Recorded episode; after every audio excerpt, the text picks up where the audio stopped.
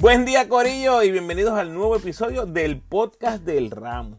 En esta ocasión les traigo el cuarto capítulo de la serie Camino al repechaje, reaccionando a la convocatoria de 20 jugadores de la Federación de Baloncesto de Puerto Rico. Recuerda seguirme en tu red social favorita, Instagram, Facebook y Twitter como El Ramo Opina por favor dale like al post, compártelo, comenta y suscríbete a mi podcast en tu plataforma favorita. Además me puedes enviar tus preguntas o sugerencias a elramoopina.gmail.com o en cualquiera de mis redes sociales.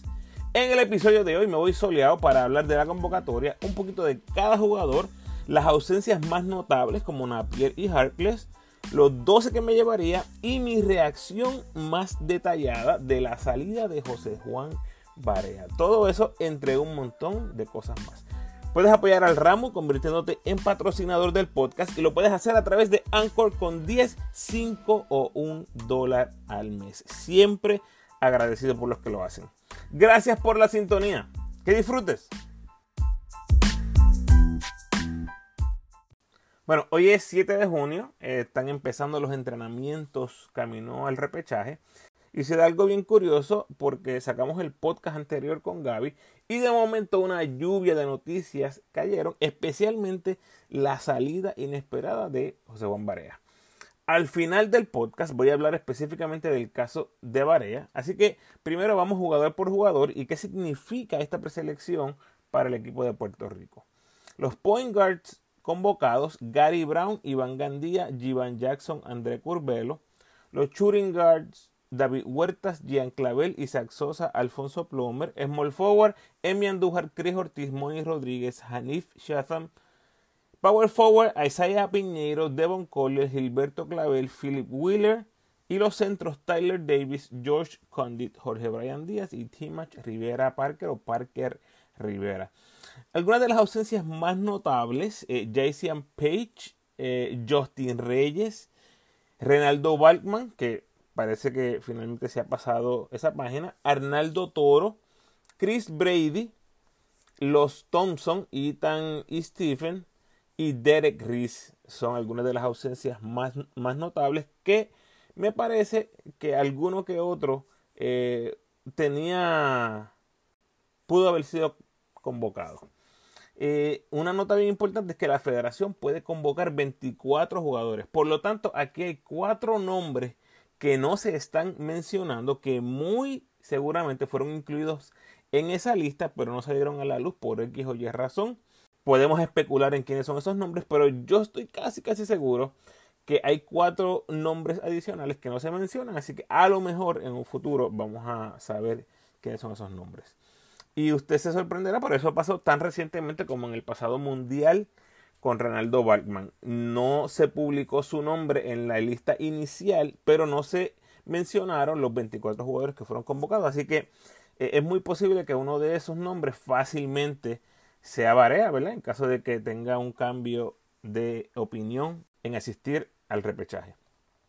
Ahora, dos ausencias que sí eh, son bien interesantes. Chavas Napier Dice Arroyo, traté de hablarle de lo bueno que sería ir a mostrar su talento en Europa, pero no sé, ¿será que querrá ir a algunos workouts o algo por el estilo? Eso es exactamente lo que les había mencionado anteriormente. Jugadores como estos es bien difícil predecir lo que van a hacer si no te dan un sí definitivo. Son personas que están buscando ese próximo contrato para su carrera y la verdad es que a través de sus redes sociales no veíamos nada de Napiel en cuanto a su regreso a la selección. Así que eh, yo estaba esperanzado en que iba a estar ahí por lo que vimos en la pasada ventana. Desafortunadamente, ¿verdad? Ha decidido que no va a representar a Puerto Rico y es muy posible que en un futuro lo volvamos a ver porque la situación que se da anteriormente, jugadores que vean una posibilidad de mostrar su talento. Cuando no tienen trabajo, pues es muy posible que lo veamos ahí.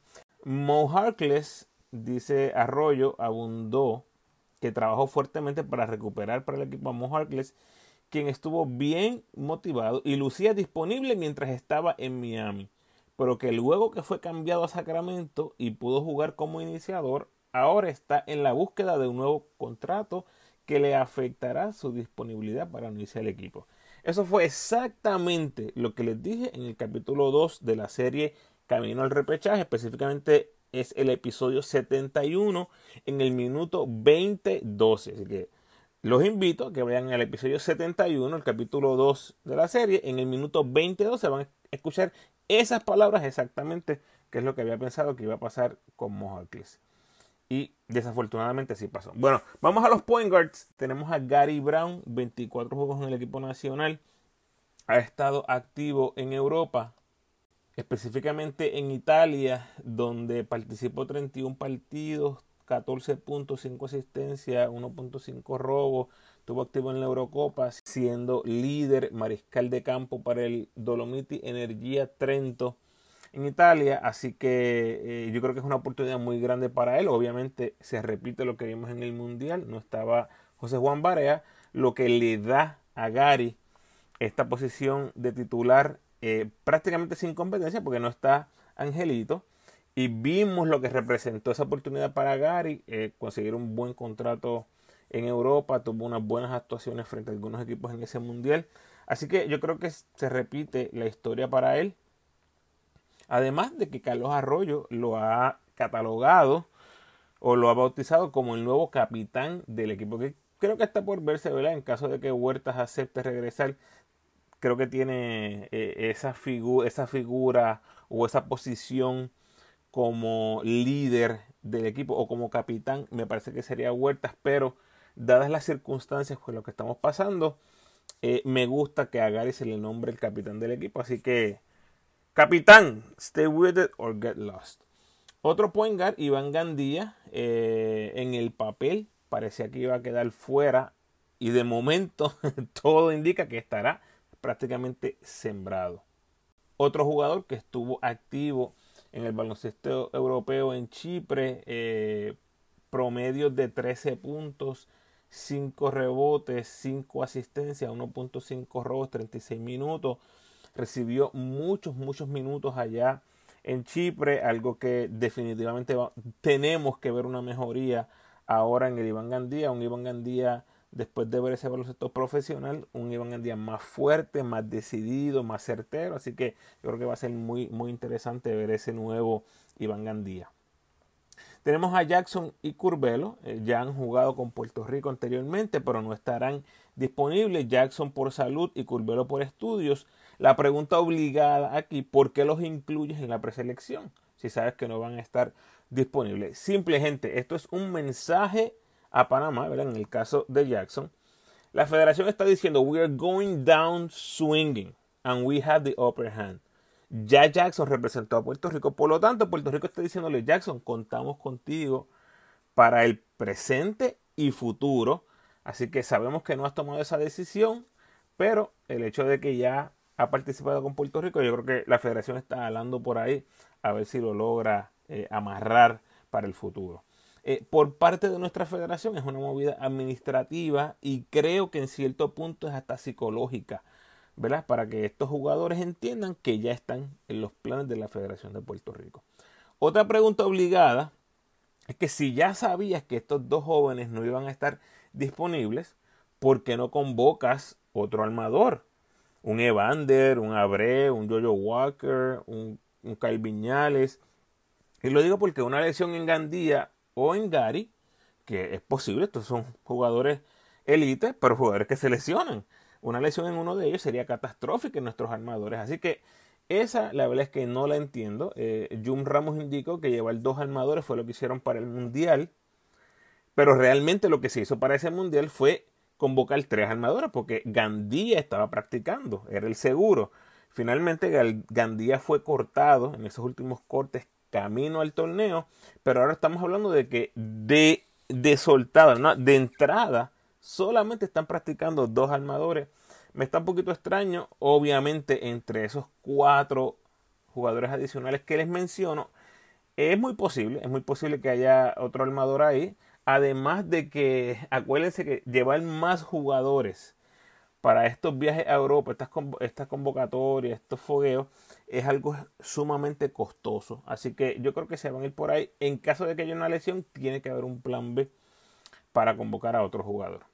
Ya les mencioné los point guards de Barea, voy a hablar al final. Los shooting guards, tienes a David Huertas convocado, 59 encuentros con, el, con la selección de Puerto Rico. Fue convocado, aunque ya está retirado.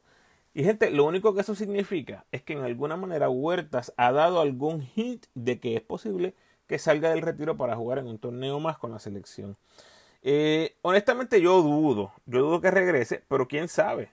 Eh, eh, muy pronto vamos a enterarnos. Pero lo que quiero que tengamos claro es que Huertas vendría a ser nuestra primera opción ofensiva. Y no es lo mismo decirle a un veterano, sal del retiro para que me corras la segunda unidad, o ven como seguro de vida, a decirle, ven a ser nuestro cañón grande en ofensiva. Y Vueltas lo hemos visto. Vueltas es un anotador profesional. Donde quiera que va, su trabajo es meter la bola. Y precisamente esa es la característica de nuestro próximo Schuringer, Gian Clavel. Activo en Grecia, esta semana termina el torneo en Grecia y como les había adelantado en mi podcast anterior, en el capítulo 3, Clavel no va a viajar a Puerto Rico para después regresar a Grecia. Eso no hace absolutamente ningún sentido. Ya se mencionó que se va a incorporar al equipo allá. Allá los espera. La selección debe llegar a Grecia el 14 o 15. Así que Clavel tal vez no tenga ni una semana de descanso cuando se incorpore a los entrenamientos. Eso es bien importante porque estos son jugadores que están recibiendo una carga enorme. Están entrenando todos los días. Tienen un juego bastante corrido. Clavel ha estado, desde que salió en Rusia, llegó a Grecia, ha estado jugando sin detenerse por un montón de meses. Así que yo creo que va a ser bien interesante ver cómo lo incorporan ¿verdad? a esos entrenamientos. Y si no está Huertas, entonces prácticamente es casi seguro que Clavel sea nuestro armador o nuestro escolta regular, perdón. Isaac Sosa también fue convocado candidato a MVP del BCN en el 2019, uno de nuestros mejores lanzadores de tres puntos, si no es el mejor. Si está saludable, me parece que tiene grandes chances de hacer el equipo. Si no está Huertas, prácticamente es seguro que juegue detrás de Clavel. Y Alfonso Plomer, otro jugador que fue convocado, un jugador muy interesante, activo en la NCAA con Utah, se acaba de transferir a Illinois y como he mencionado anteriormente de él, es un 2 bajito que tiene un futuro bien cuesta arriba jugando de 2 a nivel internacional. Y este es uno que está cortado con el mismo molde que Vueltas, Clavel y Sosa, gente. Estos son anotadores profesionales. Plomer es un anotador que es un anotador nato, natural, pero es bien parecido a lo que hemos visto de Sosa, Clavel Huertas. Eh, me sorprendería mucho si hace el equipo si todos estos jugadores están saludables. Se ha mencionado que quiere hacer una transición a armador y quién sabe, y Casiano le dé su primera probadita en un repechaje. Eh, me parece que sus posibilidades de hacer el equipo son bien pocas, pero la presión que tal vez se sienta de la Federación de Panamá podría ser un factor a la hora de incluirlo o no en esta selección. Así que bien pendientes a eso. No creo que haga el equipo, pero si lo hace, definitivamente aquí habría eh, otras razones, además del baloncesto en cancha, es asegurarlo para la Federación de Puerto Rico en el futuro. Los small forwards tenemos a Emi Andújar de este grupo de small forwards que se mencionó, el más experimentado. Eh, ya es reiterado en repetidas ocasiones que lo veo como el mejor 3 en el BCN. Como está la convocatoria ahora mismo, Emi es una línea. Me parece que para ser el 3 regular en la selección, eh, a menos que vean a Piñeiro como posibilidad en la 3, que no creo, Emi debe ser ese 3 regular eh, en, este, en este torneo. Cris Ortiz, eh, 9 minutos por juego en sus 5 partidos con la selección. Realmente no ha tenido el tiempo de juego. Moni Rodríguez de la misma forma, tres partidos, mínima participación en las dos ventanas que ha sido incluido. Así que eh, eso me lleva a hablar de Hanif Shazam, la poca participación que han recibido estos dos jugadores que acabo de mencionar. Me parece que le abren las puertas a Hanif eh, para hacer una línea en este equipo. Si ha recibido o si ha sido convocado, parece que lo ve con, con buenos ojos esta puerta abierta. Así que es un jugador que tiene mucho potencial por la versatilidad que tiene para jugar de la 1 a la 3. Algo que no tienen ni Chris ni money. Por lo tanto, yo me lo llevaría sí o sí, especialmente cuando solamente tiene dos armadores en el equipo. Los Power Forward, Isaiah Piñeiro ha jugado muy poco, apenas 7 partidos, pero junto a Gary y Gian, me parece que son las nuevas caras de la selección. Los tres están activos en Europa, los tres con un futuro muy prometedor. Pero sinceramente veo a Piñeiro en la 4 y no en la 3 como otras personas. Me encantaría usarlo en la 3, pero lo cierto es que no ha desarrollado el triple todavía y a nivel internacional no podemos darnos el lujo de que nuestro único tirador bona fide sea el escolta. Así que estratégicamente hablando, empezar a Piñeiro en la 3 me parece que sería casi un suicidio para nuestro equipo. No tendríamos prácticamente nada de ofensiva a distancia utilizando a Piñero en la 3, asumiendo ¿verdad? que Collier es un jugador que estaría en la 4. Y eso me lleva a Collier, 34 partidos en la selección, ahora mismo en su mejor momento como jugador profesional, ha sido nuestro mejor hombre grande por los pasados años, así que su puesto debe estar seguro en el equipo, ya sea empezando o saliendo de la banca en las posiciones 4 o 5. Ahora mismo, hoy, está a un paso de la final en Uruguay, así que si de verdad lo quieren en el equipo de Puerto Rico, lo van a tener que recibir tal vez una semana antes del torneo. Estoy viendo más o menos cómo se mira el calendario en Uruguay. Va a terminar bastante tarde, todavía está en la semifinal. Si avanza a la final, estamos hablando que podría ser una semana adicional para después incorporarse a un equipo donde no sabemos cuáles sean las regulaciones en cuanto al COVID, eh, si va a tener que, que estar en cuarentena un tiempo. Realmente hay mucha, mucha incertidumbre. Obviamente está en la preselección porque ha sido un jugador muy importante en nuestro equipo. Pero ¿por qué lo digo? ¿Por qué lo digo? Para mí no es un problema eh, hablar de esto, pero lo digo para que ustedes, los fanáticos de la selección como yo, no nos coja de sorpresa si de repente se anuncia que Collier no hará el viaje.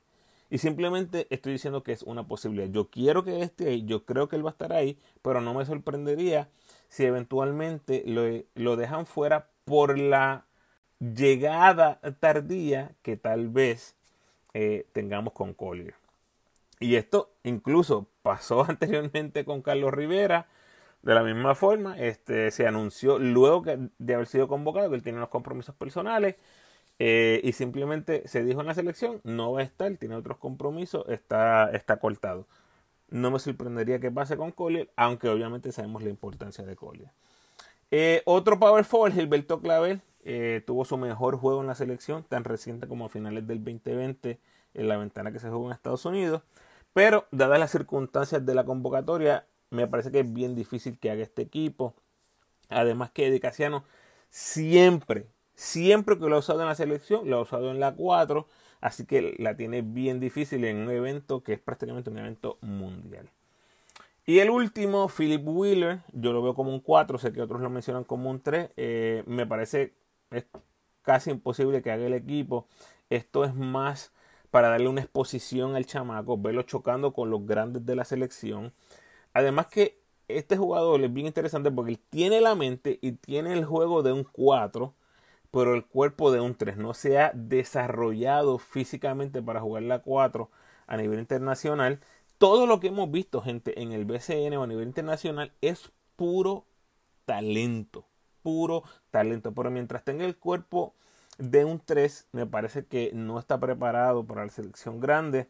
Una vez practique con la selección adulta, después que termine ahí, me parece, ¿verdad? Como el 13 han anunciado, pues se debe incorporar a la selección U19 camino al mundial de la categoría, donde sí vamos a ver que va a ser un jugador, o sea, debe ser un jugador extremadamente espectacular yo pensaría que hasta pudiera llegar a ser un all team, o sea, de los mejores cinco jugadores en ese mundial. Y si se suma eh, Julian Schroeder, olvídese, sería una dupla impresionante ver en el mundial.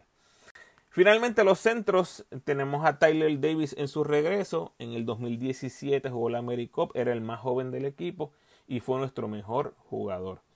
Debe ser obviamente el centro regular eh, y quien produzca más puntos en la pintura en este equipo.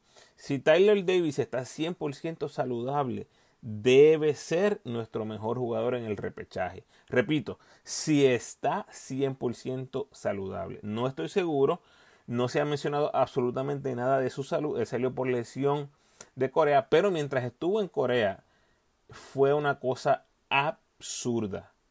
Él promedió 14 puntos, 10 rebotes, un tapón, jugando 22 minutos por juego, gente. Eh, obviamente, los números están ahí. Eh, no es una liga tan conocida a nivel mundial, pero definitivamente esos números en tan poco tiempo, y ya vimos lo que hizo cuando era más joven, ahora con más experiencia, me parece que debe ser un jugador de impacto inmediato. Josh Condit debutará con la selección adulta y lo hará detrás de Davis y si logra superar a Parker Rivera en los entrenamientos, entonces podría ser el centro suplente. Ahora mismo lo veo como el quinto hombre grande del equipo detrás de Piñeiro, Collier, Davis y Parker. De Parker hemos visto de lo que es capaz en el BCN, un jugador, eh, ¿verdad? Un, un, jugador enérgico que trae muchísimo a la cancha solamente por su energía. Creo que debe estar por encima de Jorge Bryan Díaz y creo que debe estar por encima de Condit. Eh, más que nada, ¿verdad? Por proyección. Ya, ya ha sido un jugador que ha demostrado lo que puede hacer y como mencioné con Díaz, pues una de las constantes más seguras que hemos tenido en la selección durante los últimos años. Pero me parece que ya está en las últimas en su carrera internacional. Así que en esta convocatoria parece ser el seguro de vida, ¿no? Eh, en cuanto a hombres grandes se refiere. Si ocurre algo con alguno de estos jugadores, Davis, Condit o Timach, entonces me parece que Díaz tendría un poquito de más posibilidad de hacer el equipo. Basado en esta preselección, mis 12 jugadores serían los siguientes. Gary y Gandía como point guard, Clavel, Sosa y Plomer como shooting guard, Emi y Hanif small forward, Piñeiro y Collier en el power forward, Tyler Davis, Parker Rivera y George Condit como mis centros. Serían mis 12. Si Huertas eventualmente dice que sí, entonces entraría por Plomer. Déjame saber quiénes son tus 12 en los comentarios por ahí, por favor. Escríbeme por ahí en las redes, los voy a estar leyendo a todos. ¿Qué significa esta convocatoria para la selección de Puerto Rico? Gente, simple y sencillamente hay que moverse adelante. La generación de Barea prácticamente ha terminado y aún él regresando, las caras de este equipo de ahora en adelante son Gary, Clavel y Piñeiro. Si David desea ponerse esta camisa, representar con orgullo nuestros colores, entonces estos serían nuestros cuatro jinetes. Gary, Clavel, Piñero y David por los próximos, qué sé yo, cuatro, seis, ocho años, si así lo desean. Todos están jóvenes, todos están activos en el baloncesto internacional, todos son jugadores que tienen unas características, unos talentos que se han ido desarrollando poco a poco a través de los años. Así que son las figuras del momento, van a tener luz verde y todo está en el deseo de cada uno de representar a la patria. En ese grupo pondría a Angelito, ¿verdad? Pero hasta que no se solucione las cosas con la selección, pues no, no lo voy a incluir. Pero ahora mismo esos serían eh, mis cinco caballos mirando a futuro si Angelito está presente. Bueno, finalmente vamos a José Juan Barea eh, luego escribió Barea en sus redes sociales. Luego de un año tan difícil y largo para mí en lo profesional, necesito tomar este tiempo para descansar mi cuerpo y compartir con mi familia. Por lo tanto, he decidido no participar en el próximo compromiso de la selección nacional. Dijo Carlos Arroyo, José me ha dicho que necesita tiempo y espacio. Me ha dicho que son razones personales Anoten eso por ahí. Razones personales. Nada que tenga que ver con lo que pasó con Casiano. Es una decisión muy individual, muy personal. Y hay que respetársela. Él nunca le ha dicho que no a la selección. Pero debemos recordar que ha sido un año muy duro para él. Por lo que le pasó en Dallas. Fue cortado del equipo. Y luego haberse ido por meses alejado de su familia a jugar en España. Yo hablé con él, dijo Arroyo. Su decisión fue bien reciente. Traté de convencerlo que se diera esa última oportunidad a su legado, pero tomó su decisión, abundó Arroyo. Y Jun Ramos ya ha mencionado que no se va a castigar a Barea porque nunca le ha dicho que no a la selección, nunca ha cobrado ni un centavo e incluso ha jugado sin seguro. Voy a bajar un poquito la velocidad porque quiero hablar de esto con más detenimiento. No hay ninguna similitud con Collier y Angelito, son eh, diferentes. Donde sí hay una similitud es por las causas de la salida. En el pasado hay varios casos que me vienen a la memoria en que jugadores citaron razones personales para ausentarse a la convocatoria. ¿Y qué pasó? Fueron sancionados. Con Barea se da un caso bien similar, porque está dando razones personales para ausentarse. Y me parece que el mensaje que la federación está dando es que si llevas muchos años en la selección y tienes un nombre hecho en la selección y necesitas un break, pues cógelo. Entonces la pregunta es, contra, ¿cuántos años debo tener activo en el equipo nacional para que no me sancionen?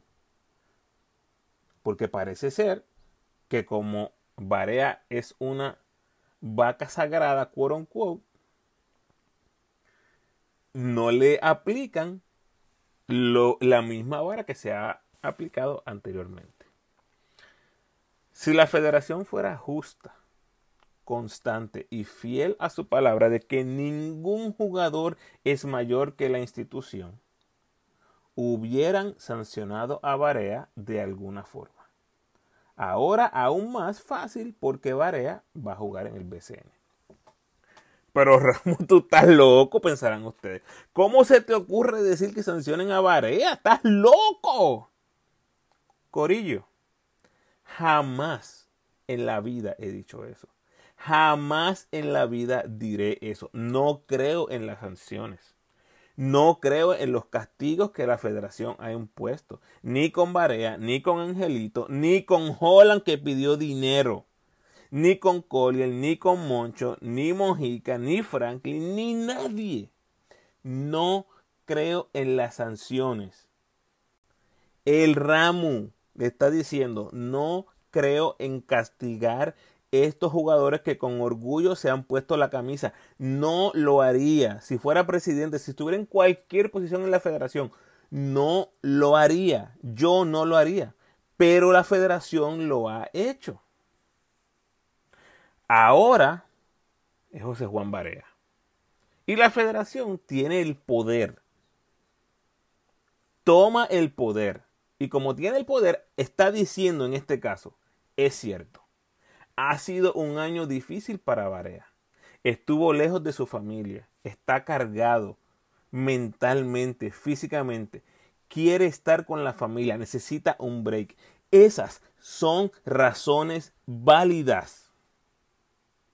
José Juan Barea tiene razón para dar razones personales, aunque no lo entendamos, aunque no estemos de acuerdo, aunque suene extraño porque él siempre ha dicho que quiere llegar a las Olimpiadas y este es el torneo para él, no importa si él da razones personales, esas razones son válidas.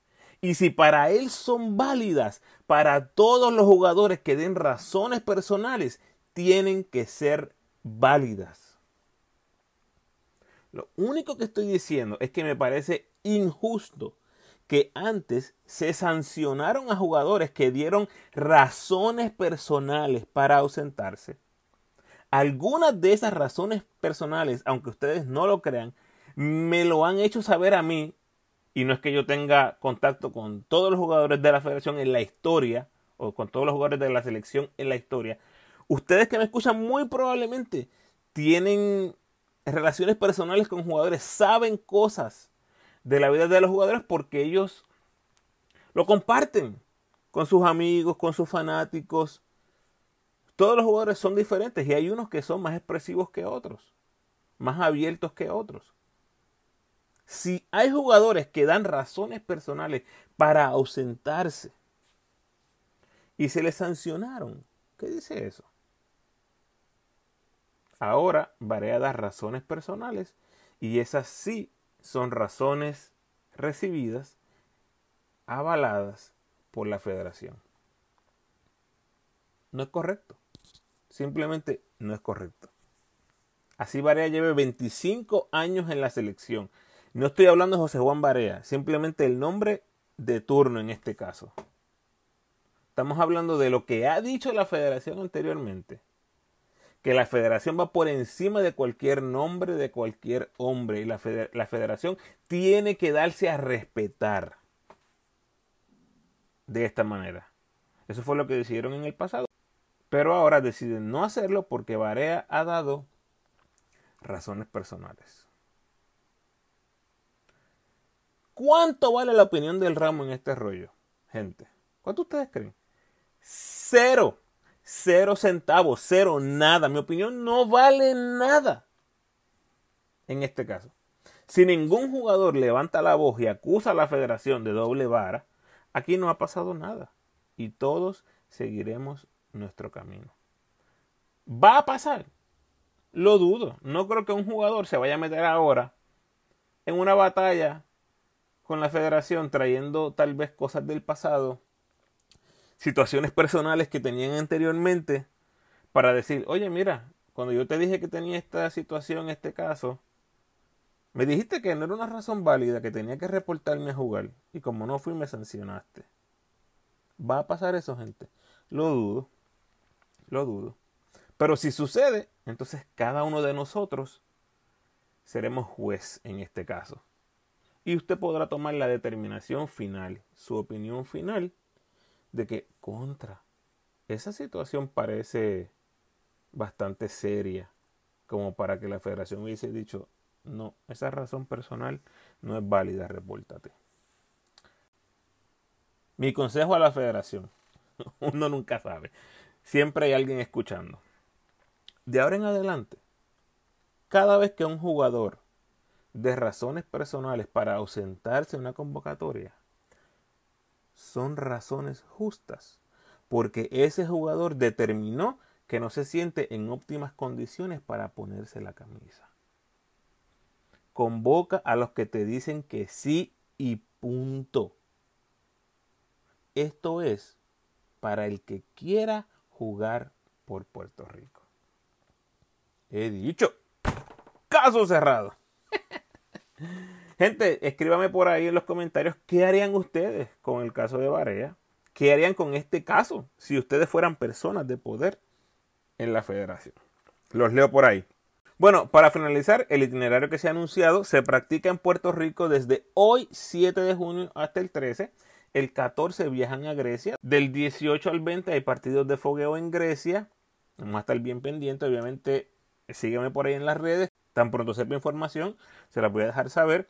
El 22 viajan a Croacia para dos fogueos contra los croatas y el 25 viajan a Serbia. Así que ya a fin de mes vamos a estar todos listos para ver a nuestro equipo nacional en acción. Hasta aquí nos trajo el barco, gente. Nos seguimos comunicando en las redes. Gracias por sintonizar, Corillo. Por favor, ayúdame compartiendo este episodio en sus redes sociales y con todos los fanáticos del equipo nacional que conozcan. En los episodios 69, 71 y 73 están los primeros tres capítulos de la serie Camino al Repechaje, cubriendo todas las noticias más relevantes de la selección. Otro episodio reciente que me gustó mucho fue el 66, donde converso con varias figuras de los campeones vaqueros, incluyendo al MVP Ángel Angelito Rodríguez. Como siempre te invito a que te suscribas al podcast, déjame tu mejor review por favor. Déjeme ese review en Apple Podcast por favor, los voy a leer y los voy a empezar a, poner aquí en mi podcast. Sígueme en tu red social favorita, Facebook, Instagram o Twitter. De nuevo, Agradecido por tu sintonía.